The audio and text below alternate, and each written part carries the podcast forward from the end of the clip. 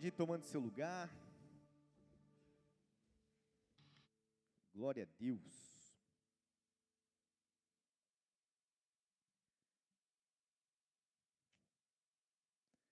Deus é bom todo o tempo. Todo o tempo Deus é bom. Baixe sua cabeça, vamos orar? Pai, em nome de Jesus, eu consagro esse momento da palavra nas tuas mãos. Eu declaro, Pai, que a nossa mente, o nosso coração, os nossos olhos, os nossos ouvidos, a nossa atenção, totalmente presa a Ti, Deus. Que nada roube a nossa atenção, Pai, porque nós queremos receber 100% de tudo aquilo que o Senhor tem para as nossas vidas. Nós estamos aqui, Pai, para te ouvir. Por isso eu te peço, Deus, me usa nessa noite. E obrigado, Pai, porque mais um dia o Senhor me concedeu o privilégio de estar aqui trazendo essa palavra. Por isso eu te peço, Deus, que da minha boca não saia nada que não seja da tua vontade. Por isso, Pai, faz nessa noite aquilo que o Senhor precisa fazer em cada um de nós. Transforma o nosso caráter, transforma o nosso coração, a nossa mente e nos mostra, Pai, quem verdadeiramente o Senhor é. Muitos estão aqui, Pai, procurando respostas, Pai. E se for da tua vontade, traga essas respostas a eles, Pai. Em nome de Jesus, muitos aqui têm orado, Pai, por curas, por milagres, por transformações de vidas na família, no casamento. E eu sei, Pai, que é a tua vontade para que essas vidas sejam restauradas, para que essas famílias sejam restauradas, para que essas enfermidades, Pai, possam ser curadas. E eu te peço, Deus, em nome de Jesus, faz a tua vontade, o teu querer nessa noite sobre nós. Nós entregamos, Pai, o nosso tempo a Ti, nós entregamos a nossa adoração a Ti, nós vamos entregar a nossa atenção, Pai, a tudo aquilo que o Senhor tem para falar. Por isso, passeie aqui no nosso meio, toca o coração mais duro até o coração mais quebrantado, porque sabemos que tudo o Senhor pode fazer. O Senhor pode fazer coisas grandiosas. O Senhor pode agir nos detalhes. O Senhor sabe como tocar o coração de cada um. Mas eu te peço, Deus, que haja em nós um coração puro para receber tudo aquilo que o Senhor tem para nos dar. É assim que eu oro e te agradeço em nome de Jesus. Amém. Quero fazer uma pergunta para vocês foi uma pergunta que Jesus fez a um paralítico. Pode colocar no telão para mim aí, Ju, por favor. Vamos ver se. Vai ler João 5, que é uma passagem bem conhecida. Vamos ver se vai dar certo aí. Para colocar o título dessa palavra. Vai dar, em nome de Jesus. Vai dar. Vai dar. Ora aí, povo. A palavra de Deus está lá em João 5, do 1 até o 15. A gente vai ler. Eu estou espiando, eu estou espiando. Quando der, vocês me avisam, tá? Não precisa pôr a palavra aí não, só tenta colocar o título para mim, Ju, por favor. A palavra de Deus está lá em João, no capítulo 5, no versículo 1. Eu vou ler na NVI, que é uma passagem bem conhecida. Uma passagem que talvez você já tenha ouvido uma pregação, eu já preguei sobre ela, só que eu quero trazer um novo contexto, uma nova ideia sobre ela também, porque ela fala de um tipo de cura, mas o que eu vou falar é um outro tipo de cura hoje. João, capítulo 5, versículo 1 até o 15, fala assim: Algum tempo depois, Jesus subiu a Jerusalém para uma festa dos judeus. Há em Jerusalém, perto da porta das ovelhas, um tanque que em aramaico é chamado Betesda, tendo cinco entradas em volta. Ali costumava ficar grande número de pessoas doentes e inválidas, cegos, mancos e paralíticos. Eles esperavam um movimento nas águas. De vez em quando descia um anjo do Senhor e agitava aquelas águas.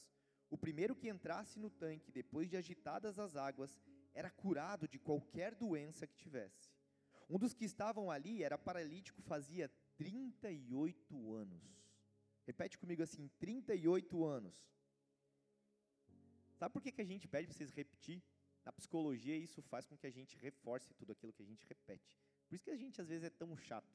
Né? Fala, repete aí, repete aí. Eu sei que às vezes é chato, mas eu não peço para você repetir por mão, né? então já é um grande caminho. Né? Ajuda. apareceu, né?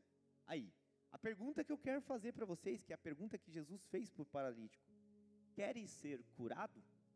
E talvez você pense assim, mas eu não estou doente, né? E talvez você pense assim, não, mas eu estou bem, estou saudável, nunca tive tão bem na minha vida. Mas a resposta vai guardando aí. Lá no versículo 6, então, versículo 5. Um dos que estavam ali era paralítico, fazia 38 anos. Versículo 6. Quando o viu deitado e soube que ele vivia naquele estado durante tanto tempo, Jesus lhe perguntou: Você quer ser curado? Disse o paralítico: Senhor, não tenho ninguém que me ajude a entrar no tanque quando a água é agitada. Enquanto estou tentando entrar, outro chega antes de mim. Então Jesus lhe disse: Levante-se, pegue a sua maca e ande. Imediatamente o homem ficou curado, pegou a maca dele e começou a andar. E isso aconteceu num sábado. E, por essa razão, os judeus disseram ao homem que havia sido curado: Hoje é sábado, não é permitido você carregar a maca. Mas ele respondeu: O homem que me curou me disse: Pegue a sua maca e ande. Então, ele, então lhe perguntaram: Quem é esse homem que mandou você pegar a maca e andar? O homem que foi curado não tinha ideia de quem ele era, pois Jesus havia desaparecido no meio da multidão. Versículo 14: Mais tarde, Jesus o encontrou no templo e lhe disse: Olhe, você está curado, não volte a pecar, para que algo pior não aconteça a você. O homem foi contar aos judeus que foi Jesus quem tinha o curado. A palavra Betesda, do tanque de Betesda, ela vem de uma transliteração do grego ou do aramaico também, que significa casa de misericórdia. Então, naquela casa de misericórdia, alguns estudos bíblicos e mais profundos, teologicamente falando, vão dizer que essa história da, do tanque de Betesda era só um, um conto que de fato não aconteceu. Essa história de que os anjos iam lá e balançavam as águas, mas esse não é o caso. Pode ser que seja uma, uma vertente de estudo, mas eu creio que Jesus esteve lá, que Jesus curou, amém? Então, quando a gente olha para esse cenário, eu penso que ao longo dos anos à frente de ministério, muitas vezes nós estamos doentes, e eu não estou falando de doença física, porque vamos lá, se você está doente fisicamente, naturalmente você vai ao médico, ao hospital, ou pelo menos deveria ir, sim ou não? É, os homens têm um grande problema com isso, né? Os homens, se a gente perguntar assim, qual foi a última vez que você foi no médico, num hospital, num, fazer um exame, né? Pouquíssimos aqui vão levantar a mão e vão dizer assim, ó, oh, fiz semana passada. Se fez semana passada porque fazia 30 anos que não ia. Né? Então, basicamente assim, nós homens somos um problema com isso. Mas, na grande maioria das vezes, quando nós precisamos ser curados, de fato, tem alguns tipos de cura que elas não são físicas, que elas não são uma doença física. E essas coisas acontecem na nossa vida porque muitas vezes nós ficamos como o paralítico ali, esperando alguém fazer algo por nós, esperando alguém fazer algo que nós deveríamos ter feito. Quantas vezes você sonhou para ter uma mudança de vida, para ter uma mudança no teu casamento, no teu trabalho, você sabia o que precisava ser feito, mas simplesmente não fez.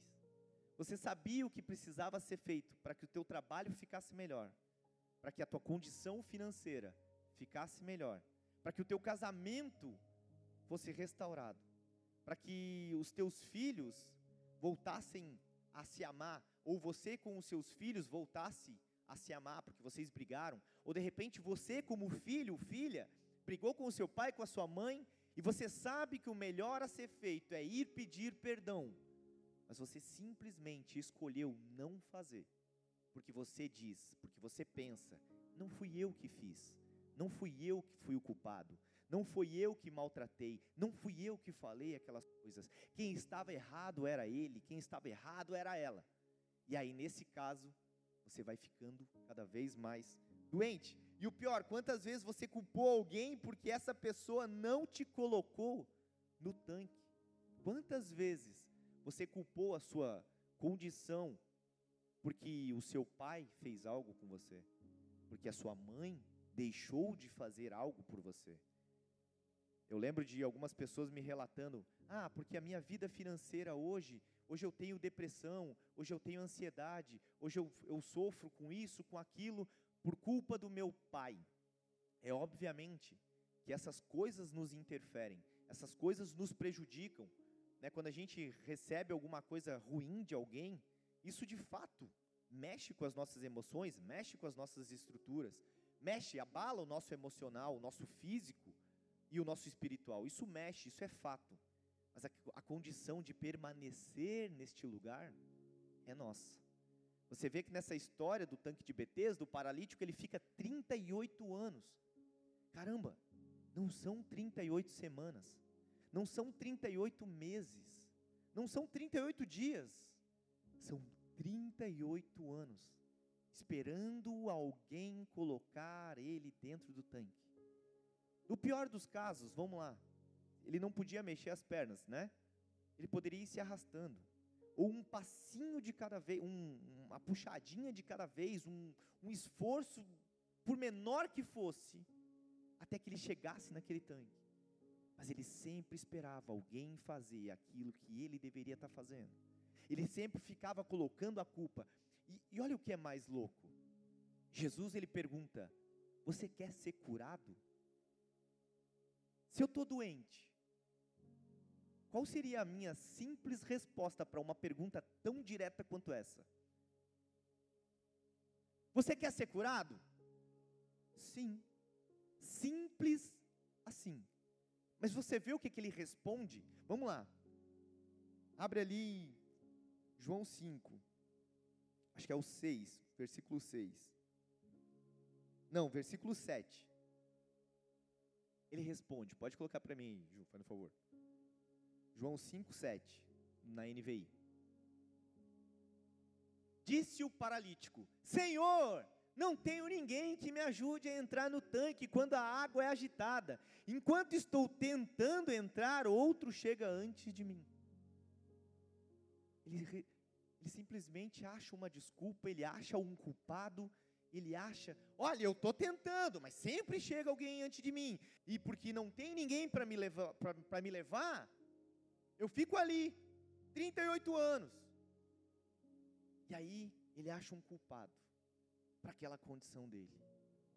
E a pergunta que eu quero fazer, e que eu me fiz muitas vezes, será que a condição que nós estamos hoje, financeira, casamento, relacionamento, no trabalho, não é uma desculpa? Será que eu não estou esperando alguém fazer algo por mim? Quando na verdade eu deveria estar fazendo? Eu deveria é claro que aqui eu não estou colocando o lado do Senhor, porque o Senhor faz coisas que nós não podemos fazer. A Bíblia nos ensina a fazer o que é possível, porque o impossível cabe ao Deus. Amém? Então, aquilo que aos nossos olhos é realmente impossível de acontecer, isso é o papel do Senhor. Mas aquilo que é possível ao homem, ao homem faça. Quando Jesus vai para a cruz, ele diz: Pai, se for possível, afasta esse cálice, afasta essa dor, afasta tudo isso de mim, mas seja feita a tua vontade. Era necessário que Jesus fosse para a cruz, e ele foi, ele fez aquilo que era necessário, mesmo não querendo fazer. E aí, sabe o que, que isso eu aprendo? Que nós, como homens e mulheres maduros, muitas vezes, eu digo a maioria das vezes, nós vamos ter que fazer coisas que nós não gostamos para ter os resultados que nós queremos. Muitas vezes, como homens e mulheres maduras, nós vamos entender que caramba, isso aqui é muito chato de fazer. Poxa, isso aqui dá trabalho. Poxa, eu pedir perdão por uma coisa que eu não fiz é humilhante. Isso é coisa de trouxa. É trouxa que faz isso. Quantas vezes eu pensei nisso? Quantas vezes eu pensei assim: eu sou cristão, mas não sou otário. Você já pensou isso, talvez, né? Se não pensou, talvez você um dia vá pensar. É, esse negócio de dar o outro lado da cara, só trouxa que faz isso. Mas a questão não é essa. Isso é uma outra pregação. Também tem uma explicação para isso. Mas a questão é: você vai ficar esperando até quando para fazer aquilo que você deveria ter feito, aquilo que cabe a você fazer? Porque muitas vezes você está esperando o seu pai fazer aquilo que ele já teve que fazer, aquilo que já foi feito. Ou você está esperando seu pai, sua mãe consertar algo que talvez não tenha mais conserto, simplesmente aconteceu. Muitas vezes nós damos respostas erradas para as perguntas que Deus nos faz e com isso nós acabamos distantes daquilo que Ele planejou para nós. Hoje eu quero falar sobre cura e uma cura que não tem a ver necessariamente com a cura de uma doença física, mas principalmente da alma, que são as tuas emoções, o seu psicológico e do seu espiritual. Porque você sabia, né, que as doenças psicossomáticas são uma das mais responsáveis por trazer doenças de fato físicas. O que, que são doenças psico, psico, psicossomáticas? Eita, travou. São doenças a respeito da nossa mente, das nossas emoções, que elas são transformadas em doenças físicas. Então, muitas vezes, a falta de perdão vai trazer um câncer, vai trazer um, uma depressão, vai trazer uma ansiedade. Isso não é o Raul achando alguma coisa. Isso é a ciência comprovando isso. Então, se a ciência já fala isso, coisa que o Senhor já falava milhares de anos atrás, porque nós ainda insistimos em fazer isso? Talvez você não esteja fisicamente enfermo, mas tão ruim quanto estar fisicamente enfermo é estar emocionalmente, espiritualmente e na sua alma enferma.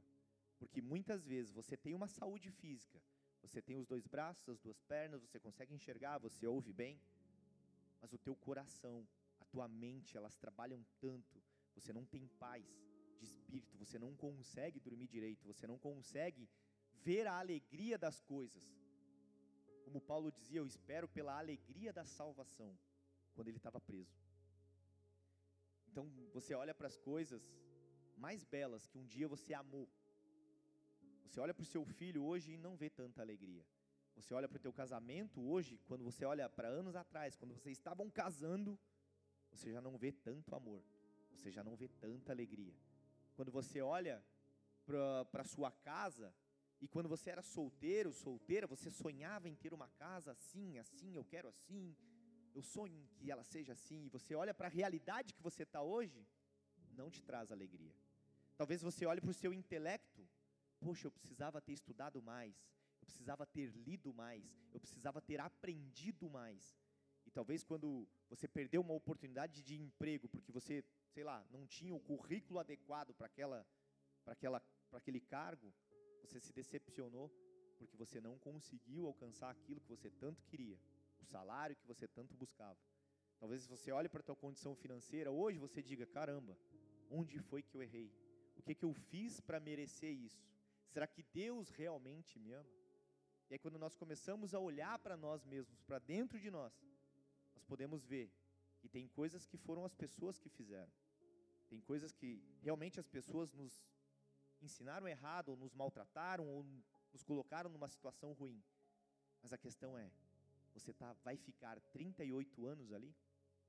A questão é: você vai passar 38 anos da sua vida com o seu casamento destruído, com as suas finanças destruídas, com a falta de perdão com os seus pais, com a sua esposa, com o seu marido, com o seu filho, por escolha, porque você escolheu fazer isso.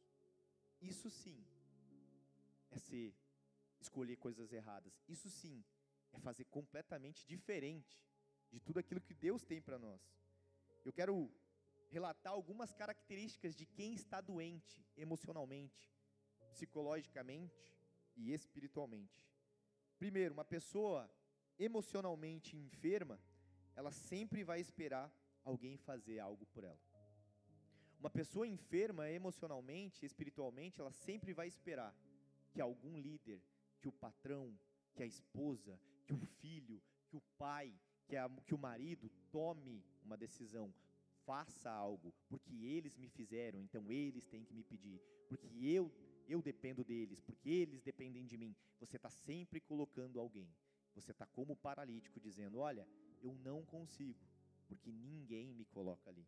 Isso é um sinal de enfermidade. Outra coisa, você está acostumado com a condição que você vive. Talvez você olhe para o seu casamento e diga: é, não tem mais jeito. Você olha para as suas finanças e diz: é, paciência, não tem mais jeito. Minha vida é realmente trabalhar e pagar conta, quando der eu pago, jogo os boletos para cima, o que eu pegar eu pago, o que não pego vai para o próximo mês, faço uma roleta ali, esse eu pago, esse não pago, e essa é a minha vida. Quero viajar, não tenho dinheiro, quero passear com a minha esposa, sair para comer uma coisa legal, não tem como, porque nunca dá. Isso também é um sintoma de quem está doente. Terceiro ponto, você acredita nas suas próprias convicções. Eu sou assim, eu vou morrer assim. Não acredito nisso. Não acho que é bem assim. Você é irredutível, o teu coração é tão duro que para você não faz sentido a mudança. Para você mudar é ser fraco. Eu mudar, hum, não sou fraco. Só quem muda é fraco. Só quem, quem troca de opinião é que é fraco. Eu cuspo e eu não. Como é que é? Tinha um ditado, eu cuspo e. É os gaúchos que falam isso. Quem tem gaúcho? Hã? Eu cuspo e não lambo. É isso. Como tem? Né? Ou assim, ó, palavra dada e acabou, eu não volto atrás. A questão é, uma palavra dada com verdade, e você é um homem de palavra, uma mulher de palavra, e isso não vai interferir na sua vida, legal. Mas insistir no erro, você está fazendo mal para você. Eu disse para você que eu nunca mais falo com você. E eu nunca mais vou falar com ela. Sério? A falta de perdão é uma das coisas que mais matam a gente emocionalmente, espiritualmente. Isso é sem dúvida alguma uma das primeiras, se não a primeira. Porque a falta de perdão, eu sempre falo, é o veneno que a gente toma esperando que o outro morra. Você toma o veneno da falta de perdão todo dia esperando que o outro morra. Aí você encontra a pessoa, você tem que atravessar de rua. Aí você encontra um lugar, você tem que virar as costas porque você não quer falar com ela, porque você não seria muito mais fácil pedir perdão, se aconselharem, se acertarem que simplesmente fugir. Mas a gente prefere fazer isso. Quarto ponto, sempre coloca a culpa das suas frustrações e escolhas em outras pessoas. Sabe aquele tipo de pessoa assim? Escolhe você. Porque se você escolheu errado, eu boto a culpa em você. Não, faz aí. Faz aí. Não, não, pode fazer. O que você decidir está tá decidido. Ah, é? Tá bom. Ah, mas eu não queria assim. Então por que você não decidiu? Né? Por que você não fez? Ah, mas olha só, deu tudo errado. Ou você fica com medo de dizer não. Sabe? Aquele não assim, oh, seja o meu fiador. Ah, não, tudo bem. A Bíblia fala para não ser fiador, viu? Então chupa essa manga aí também. Porque senão você vai pegar, pagar o pecado e as dívidas de alguém que não precisava. Só porque você não sabe dizer não. E aí sabe o que vai acontecer? Você vai detonar com o relacionamento que você tinha com um amigo, primo, tio, parente, pai, irmão, filho.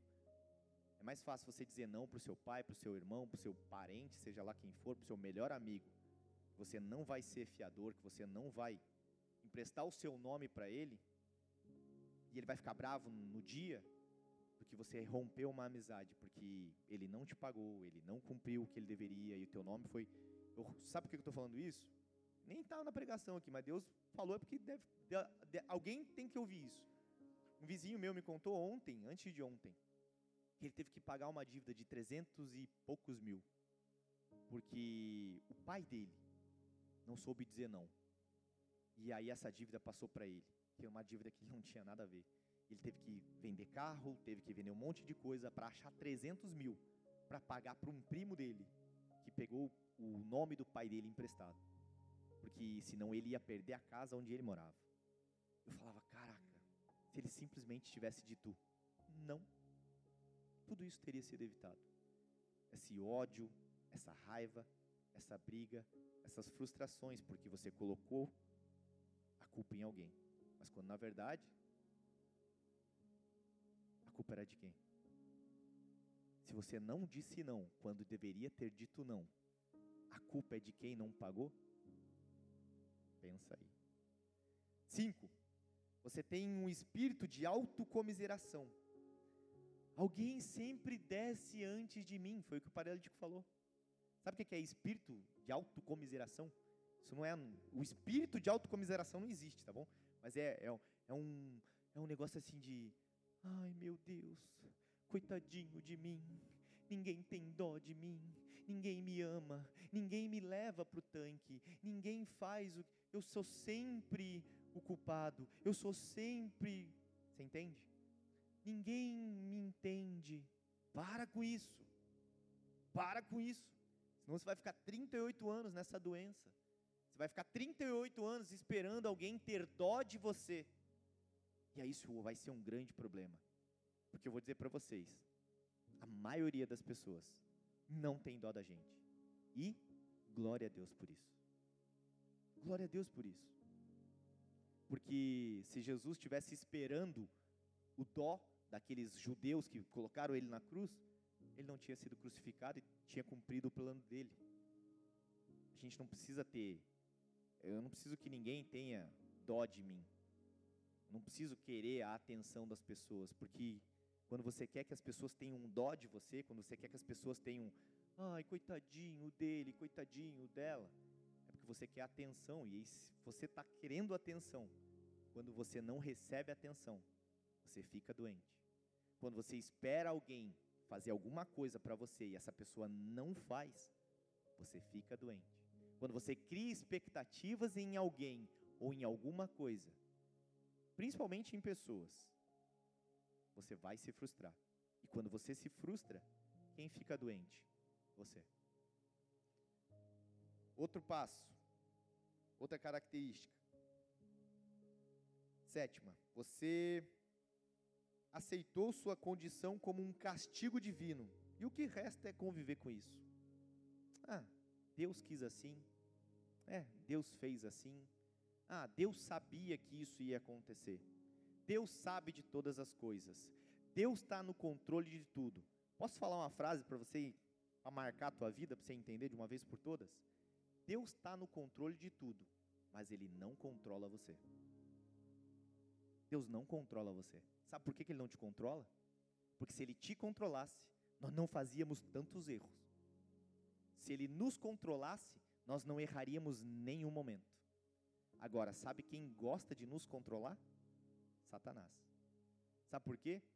Porque quando Jesus ele é batizado e logo ele é levado ao deserto para ser tentado, o tempo todo Satanás está ali tentando controlar ele. Olha só, você está com fome, né? Transforma esse pão, essa pedra em pão. Opa, peraí, se você se dobrar a mim, eu vou te dar tudo o que você está vendo, todos esses reinos serão teus. Você só precisa se prostrar e adorar. Deixa eu te controlar. Ah, não, mas olha só, é só uma espiadinha, é só uma saidinha, é só uma mensagem, a tua esposa, o teu marido não vai ver.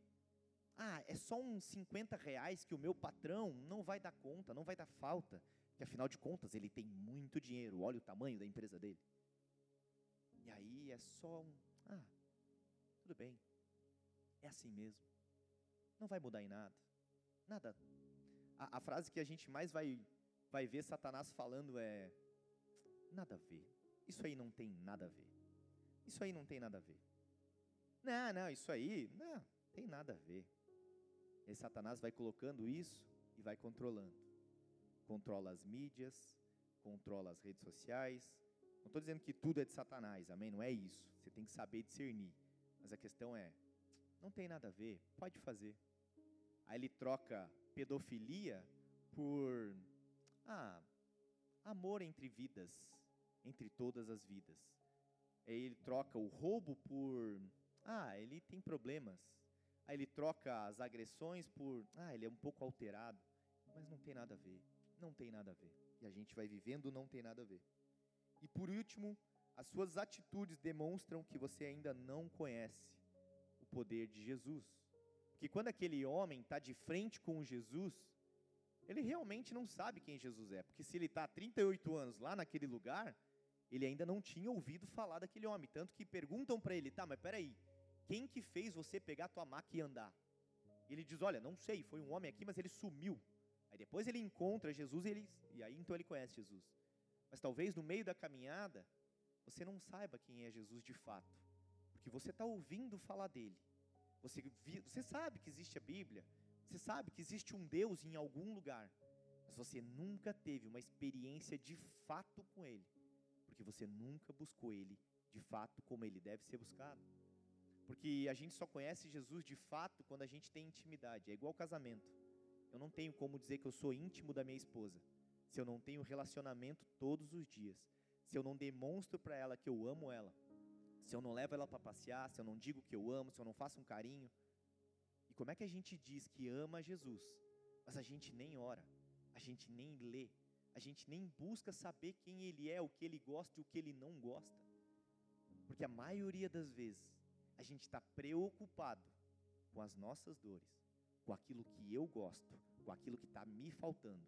Então eu vou para a presença de Deus dizendo: Olha, Deus, olha só, eu tenho uma lista aqui de coisas que o Senhor precisa fazer. Vamos lá. Número um. Número dois. Número 1103. E a lista é grande ela nunca para. Mas qual foi a última vez que a gente foi para o Senhor e disse: Jesus, hoje eu não vim te pedir nada. Hoje eu só quero a tua presença. Hoje eu só quero buscar o Senhor. Eu só quero entender o que o Senhor de fato é. Quem de fato o Senhor é. Eu quero experiências com você. Eu quero ter experiências. Eu lembro que, um pouco depois de alguns anos de conversão, eu, eu question, ainda questiono muito Deus. Continuo questionando Deus. Questiono a Bíblia, questiono o pastor, questiono tudo. Porque eu quero respostas. Sempre, eu estou sempre questionando e buscando. Não por arrogância, não por orgulho, mas porque eu quero respostas. E não tem problema nenhum você questionar. Isso é maravilhoso. Você precisa realmente questionar. Que a Bíblia nos responde tudo que a gente precisa. Talvez não no tempo que a gente quer, mas ela tem resposta para tudo. E aí eu questionava a Deus: olha, Deus, todo mundo tem experiência. Né? Moisés teve, Abraão teve, tem um monte de gente aqui que conta um monte de experiência, que foi curado disso, que foi curado daquilo. Eu ainda lembro que eu dizia assim: mas eu também não quero ter um câncer para você me curar, então não, não quero ter, ter esse tipo de experiência. Só que muitas vezes a gente quer experiência, mas não quer ter as tretas das experiências, mas beleza. E aí eu lembro que eu acordei, eu já contei isso aqui, né? Eu, já, eu acordei com a minha úvula. Sabe o que é úvula? Sabe, alguém sabe o que é úvula? Úvula. Duvido que vocês saibam. Ó. Bagulhinho da garganta. O bagulhinho da garganta. Aquele negócio fica assim, lá dentro da goela. Então, eu acordei com aquele negócio para fora da minha boca, você acredita? O sininho. É, o sininho da minha. Plim blom, da garganta. E aquilo ficou para fora, parecia uma cobra, gente. Vocês não têm noção. Sério, era muito nojento. Parecia uma cobra, assim. Eu, eu ia falar o negócio para fora, assim, para fora. Olha o tamanho desse negócio, de verdade. Tenta buscar, você nem consegue, né? Só que ela, eu ia falar o negócio ia para fora. Eu acordei num domingo assim. E aí eu mostrei para Vanessa. Falei, amor, dá uma olhada aqui. Ela, ai meu Deus, que nojo. Parecia uma cobra assim, né? Ela falou, vamos no hospital. Eu falei, que hospital o quê? Arrogantemente eu falei, Deus não cura? É que Deus é muito misericordioso, gente. É que vocês não têm noção, né? Vocês têm, né? Óbvio. Nós estamos vivos aqui é por misericórdia. Aí eu falei para ele, Deus, né? Você diz que cura todo mundo, você faz todo mundo. Chegou a chance de você fazer comigo. Aí era um misto de orgulho e de raiva com, por favor, me ajuda. Era, era um misto, de verdade, eu sou muito honesto em falar. Não era assim, nossa, agora eu vou ter uma experiência. Não, era, Deus, tu disse que faria. Por favor, faz. Era, porque assim, eu preciso provar da tua experiência. Eu lembro que era um culto de ceia. E aí eu falei, Senhor, hoje à noite vai ter culto de ceia. Era de manhã. Falei, eu vou ficar esperando até a noite. né? Não conseguia nem falar, engasgando, ia para dentro, para fora, para dentro, para fora. Mas vou ficar esperando até a noite no culto de ceia. Era lá em Floripa, não existia essa igreja aqui ainda. Eu falei, Deus, quando eu tomar o teu sangue, eu já estava no nível de fé mesmo, porque eu não tinha mais o que fazer. Já tinha recusado o médico, já tinha recusado o hospital. Falei, ou é isso ou eu vou morrer. Porque eu ia saber o que, onde é que aquele negócio ia parar. Eu falei, Deus, por favor, quando eu tomar o teu sangue, é que naquele momento é verdade, assim, eu tomei com fé. Falei, Senhor, por favor, que eu seja curado, porque eu não aguento mais esse negócio na minha garganta. Gente, de verdade, tá aqui a minha esposa que não me deixa mentir sozinho. Não, brincadeira. que ela não me deixa mentir. Eu tomei o suco na ceia. E eu criei, de verdade, eu acreditei que aquilo ali era o sangue do cordeiro, me lavava, que me curava. E eu tomei, o, a úvula voltou ao lugar normal, na hora que eu tomei, assim. e você pode achar, tentar achar todas as explicações, porque a, a, uva em contato com o ar, em contato com o copinho, em contato com a saliva, deu uma composição química e uá, voltou ao lugar normal. Sabe, você pode até conjecturar uma coisa dessa, mas até para isso tem que ter muito, muita fé para acreditar que, né? Foi muita é, coincidência. Eu, na hora que eu tomei, o negócio desinchou, é, sabe? Naquela hora eu fui curado e naquela hora eu pude ter uma das minhas primeiras experiências de cura. Mas eu precisei passar por um processo de descrença e de poder confiar de verdade. Eu tive que dizer para Deus: Deus, olha só, internamente eu duvido, mas algo em mim diz que eu preciso acreditar. Quando Tomé está lá com Jesus ressurreto na frente dele, ele diz: Olha só, eu só acredito se eu puser os meus dedos nas tuas feridas. Isso não fez Tomé ser um discípulo pior ou melhor. Só que Jesus diz assim: Ó, tá aqui, bota seu dedo aí. Felizes são os que veem, os que, os que creem sem precisar ver. Felizes são aqueles que creem sem precisar ver. Então, assim, talvez você queira uma experiência com Deus e queira tanto, tanto, tanto, para poder acreditar. Eu digo para você: felizes são aqueles que creem sem precisar ver. No capítulo no João 5,6, Jesus, vendo esse deitado e sabendo que ele estava nesse estado havia muito tempo, 38 anos, disse-lhe, disse-lhes: Queres ficação? E aí no 7 o enfermo ele responde: Senhor, eu não tenho homem algum quando a água é agitada, me põe no tanque, mas ninguém me põe no tanque, mas enquanto eu vou, enquanto eu vou, desce outro antes de mim. E aí aqui tem alguns pontos interessantes.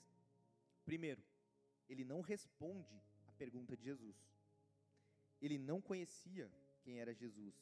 E ele tinha uma crença que só ele, que ele só seria curado se alguém levasse ele até o tanque.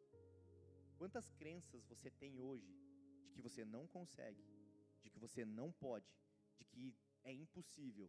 Ah, esse cargo eu não consigo, meu casamento restaurado não dá, eu sair das drogas não tem como, eu parar de beber, parar de fumar. Não, eu voltar a falar com meu pai, não tem como. Ah, voltar a falar com a minha mãe, imagina, não tem como. Ah, não, restaurar aquela amizade que foi perdida, esquece. Aquela traição, não tem como. Quantas coisas você mesmo está dizendo que não consegue? Só precisa ir até Jesus e dizer: Senhor, me cura. Senhor, eu preciso de cura. Eu preciso que o Senhor me ajude a me curar. Eu preciso perdoar. Eu preciso voltar. Eu preciso me arrepender. Porque uma das coisas, se não a maior coisa que toca o coração de Deus, é o perdão, é o arrependimento. É quando nós nos arrependemos de fato. Porque eu sempre falo, né, eu já falei isso algumas vezes, o inferno não é feito para os pecadores. O inferno é feito para quem não se arrepende. Lá no inferno vai ter um monte de gente que não se arrependeu. Porque pecador sou eu pecador, você é pecador, todo mundo é pecador. A questão é, quem se arrepende dos seus pecados é que ganha a eternidade. Quem não se arrepende, a gente vai para um lugar onde, né, infelizmente, é ruim. Já parou para pensar qual é a diferença das curas do anjo no tanque e as curas de Jesus? Todo mundo ficava esperando ali um anjo balançar as águas. E isso acontecia uma vez a cada tempão.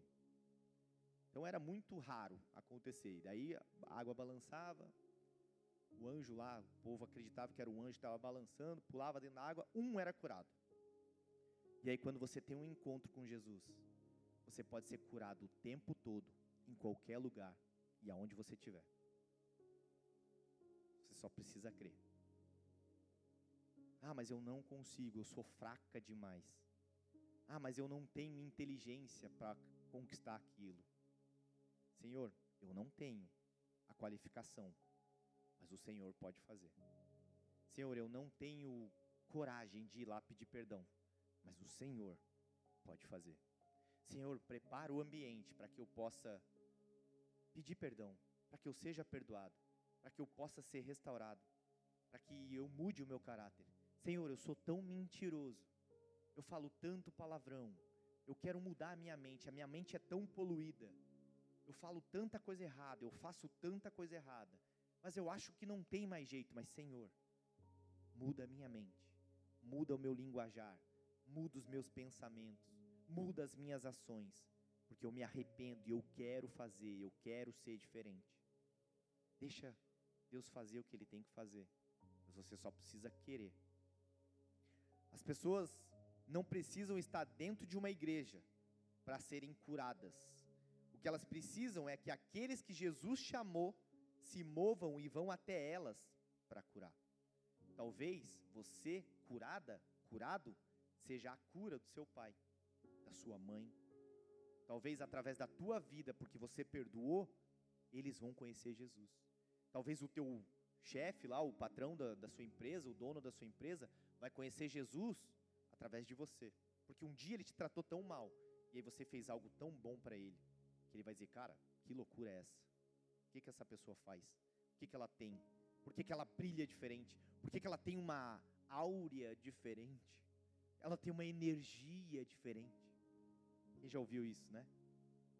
Ah, você tem um negócio diferente. Ah, é Jequiti. Né? O que, que você tem que pode levar para os outros? Quando, logo que Jesus ele morre e volta aos céus, pós ali Atos, Pedro, ele está indo e na porta do templo tinha mais um pedinte ali, tinha mais um que não conseguia andar, que vivia de esmolas, e, e ele pede uma esmola para Pedro. E aí Pedro diz assim: Olha, eu não tenho nada, mas tudo que eu tenho eu te dou. Pega a sua maca, levanta e anda. E aí aquele homem é curado, aquele homem começa uma outra vida e ele vai seguindo Pedro para poder seguir Jesus também. Pedro não tinha dinheiro, Pedro não tinha nada o que dar para aquele homem, mas ele tinha tudo para dar para aquele homem. Muitas vezes a gente acha que o nosso tudo é o dinheiro que a gente tem. Muitas vezes a gente acha que o nosso tudo é a família que a gente tem. Se eu perguntar para você se você é feliz, presta atenção nessa pergunta.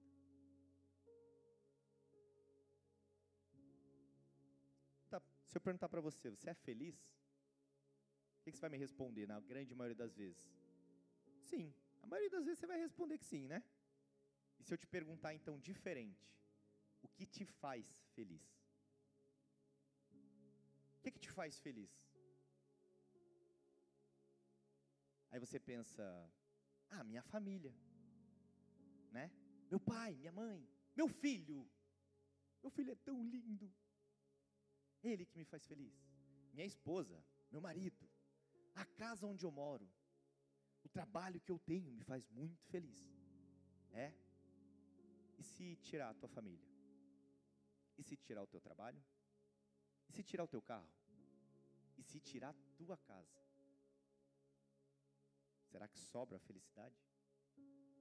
Será que a gente não está doente porque a gente colocou as nossas expectativas, a nossa felicidade, a nossa fé nesse bando de coisa aí? Bando com todo respeito, não estou chamando sua família de bando, não. Mas você entende que a nossa felicidade, tudo aquilo que a gente tem, não pode ser nas coisas e nem nas pessoas. A gente tem momentos felizes com essas pessoas mas elas não devem ser o motivo da nossa felicidade. Porque se elas forem o motivo da nossa felicidade, é como ó, Deus dizendo para Abraão: Ei, sacrifica Isaac. Você queria um filho da promessa, né? Então vai lá, sacrifica. Vamos ver o que que toma o teu coração. Se é Isaac ou se sou eu. E aí sabe o que é o mais legal nessa história? É que você não vê Abraão dizendo: Não, mas veja bem, Deus Podemos só cortar uma perna? Deixa ele vivo, mas corta uma perna só. Deus, mas veja bem, o Senhor é que me deu, né? Olha só quanto tempo eu quis, e daí o Senhor, depois de velho, o Senhor fez. Tinha 100 anos o Senhor me deu, e agora você vai querer me tomar ele? Em nenhum momento você vê isso. Você só vê Abraão obedecendo, porque a felicidade de Abraão não estava nas coisas, não estava nas pessoas estava em Deus, em agradar a Deus. E eu sei que isso é muito difícil. Eu sei, isso não é fácil. Para quem é pai aqui, para quem é mãe, de verdade. Tem que ser muito fera para chegar nesse nível. Mas a questão é o que nos faz ser realmente felizes. Conhecer Jesus não te faz íntimo dele. Conviver com ele, sim. O que te torna íntimo de Jesus? Conhecer, se relacionar, se relacionar e se mover para anunciar o que ele faz. João 5, no, no, capítulo, no capítulo 5, versículo 15, fala assim: E aquele homem foi e anunciou aos judeus que Jesus era o que curava. De nada vale você viver com Jesus, ler a Bíblia, orar, ter experiência com Ele, se você não conta para todo mundo sobre Ele. Aquele homem teve uma experiência que ele nunca mais esqueceu. Mas a coisa que ele mais fez foi falar daquele que cura, falar daquele que fez, falar daquele que transformou a vida dele. Porque assim ele teve a oportunidade de ajudar outras vidas a serem curadas. Você quer ser curado? O que você tem feito para sair da condição que você está? Em quem você tem colocado a culpa pela sua condição? E o que você faria se você conseguisse resolver esse problema que te incomoda? Vamos lá. Se talvez hoje o teu problema seja dinheiro, se você hoje automaticamente recebesse um bilhão de reais na sua conta, isso resolveria os seus problemas financeiros. Oh, glória, recebo, aleluia. Manda, Senhor, que o teu servo está pronto. Né? É bom demais, né? Só que isso resolveria um problema e todos os outros. E todos os outros. Isso faria você perdoar o seu pai? Isso te aproximaria do seu filho?